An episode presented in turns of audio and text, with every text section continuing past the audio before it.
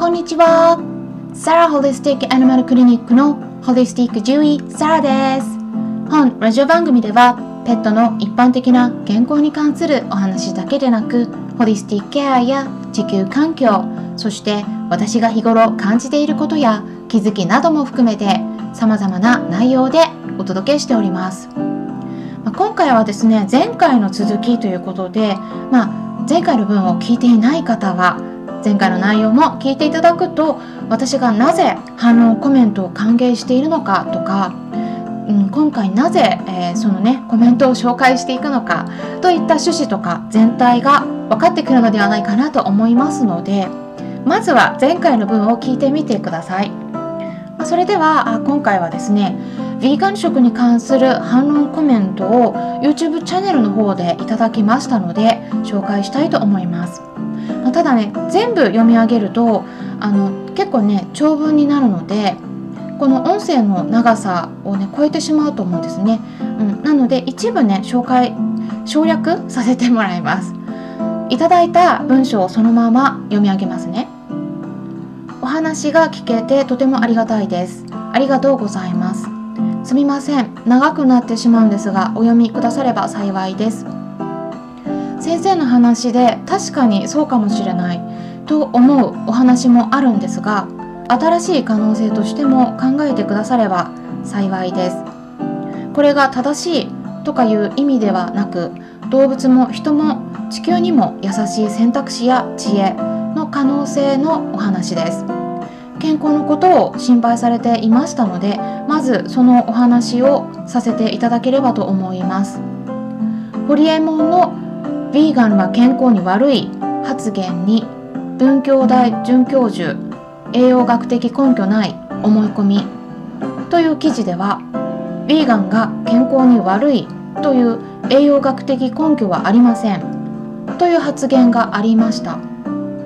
体調を崩された方は方法を間違えられていたりヴィーガン食に限らず動物性の食べ物を食べられている方もあると思うんですがバランスが悪かったりご病気などの個人差などももしかしたらあるのかもしれません。事実動物性の食事が原因で体調を崩されている方もいらっしゃるのですからヴィーガンだけ厳しく見られずそこも平等に見てほしいです。私もこの世は弱肉強食だと思ったこともあります。でももし弱肉強食ならそれでも地球や環境破壊も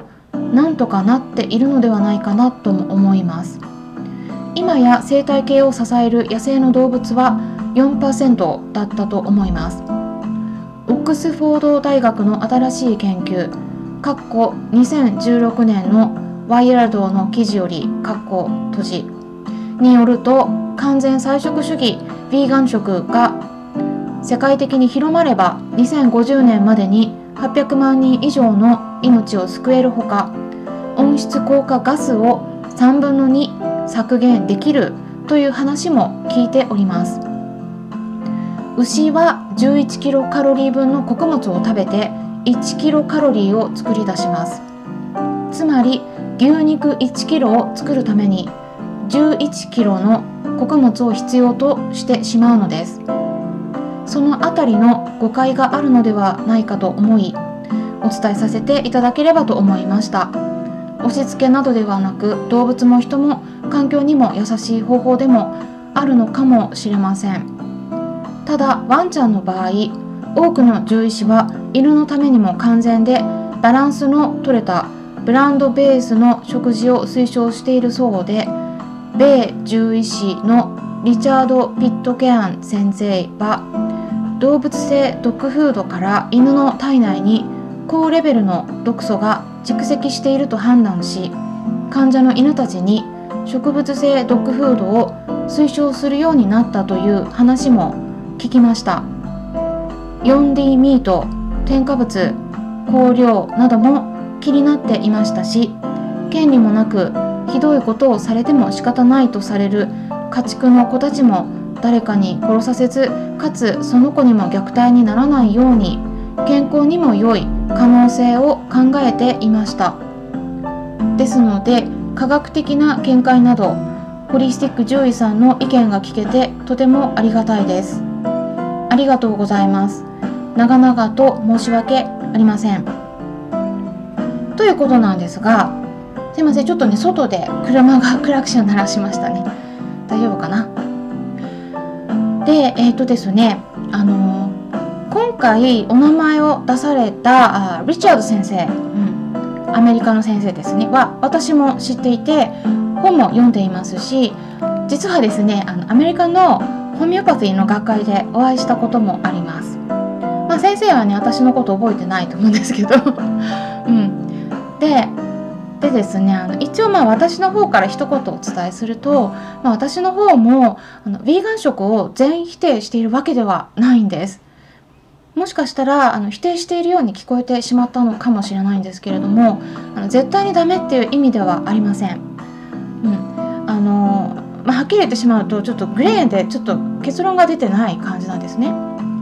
であとはですねアメリカの、うん、ハーバード大学からの情報によるとベジタリアンとかヴィーガンの場合脳卒中に関わる病気のリスクは上がるというイギリスからの研究結果が出ているという報告もあります。まあ、これはまあマイナスな要素というかまあ良くない要素ですよね。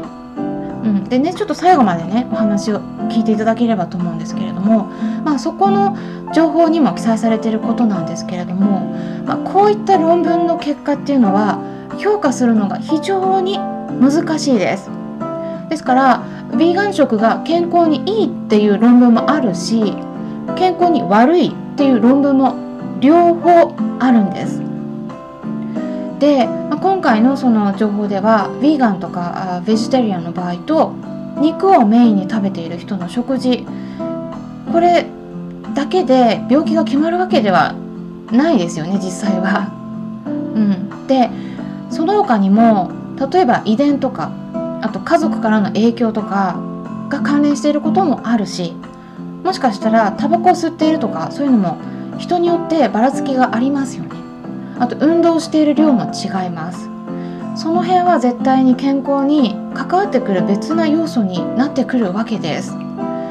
そうしたらこれをちゃんと分けてきちんと評価しようと思ったら人間を実験室に閉じ込めてベジタリアンとヴィーガンの食事を食べる人と肉を食べる人これ完全に分けてそして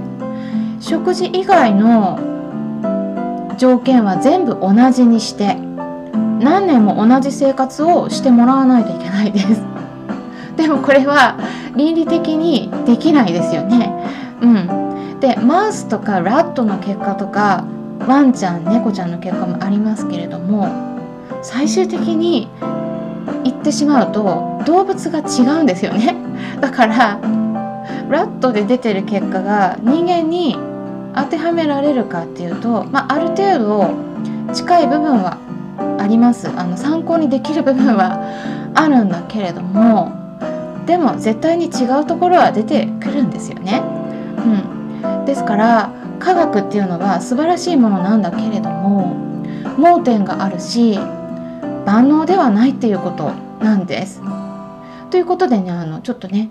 あの話がそれ気味になりましたけれども、まあ、結論としてはですねあのヴィーガン食が健康にいいのか悪いのかっていったことはもう両方のデータがあるんででそれらを統合して見た論文もあるんですね。ただやっぱりですね言ってるのは科学的には結局今のところ白黒はっきり言えないというふうになってます。でただあの私としては、まあ、少しずつ肉を食べるっていうことは、まあ、やっぱり減らしていかなければならない時代には来てるなっていうのは感じているんですね。うん、あのやっぱりこれっていうのは何でねこの地球環境のことを考えないとならないのかって言ったらこれ私のためじゃないんですよね。うん、私自身の世代が寿命を全うする間はまあ地球はね少しずつボロボロになってきてますけれどもでもまあ多分持つでしょう。うん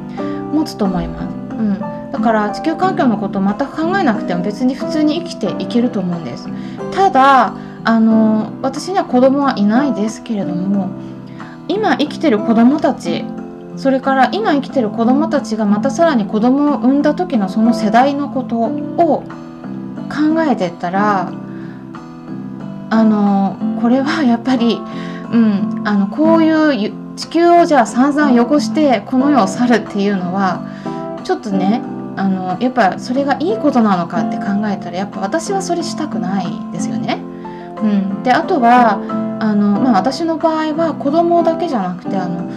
次世代の動物たちのためでもあります。やっぱり地球っていうのは人間だけのものではなくて、うん、動物植物全てのものなんですよね。だからそこで人間がおごっちゃうと私はいつか必ず天罰が下ると思います。なのであのこういったことでね地球環境のこといろいろとお話ししてるんですけれども、まあ、こういう形で他の皆さんにもお伝えできることになったっていうのは機会を得たっていうのは私はすごくあのありがたく受け止めています。今回ねあのこんな感じでヴィーガン食への反応についてお伝えしていきました。まあ、今回のコメントにも記載されていたように肉を作ることは本当に環境に悪いですし家畜を育てている環境はまあ一般的には結構悪かったりするんで肉を食べるのをゼロにするっていうのは難しいかもしれないですけれどもまあ徐々に減らしていくっていう方法は探していく必要があると思っています。今回の話が参考になったという方はよろしければいいねボタンのクリックとかフォローもしていただけたら嬉しいです。それではまたお会いしましょう。ホリスティック獣医、サーでした。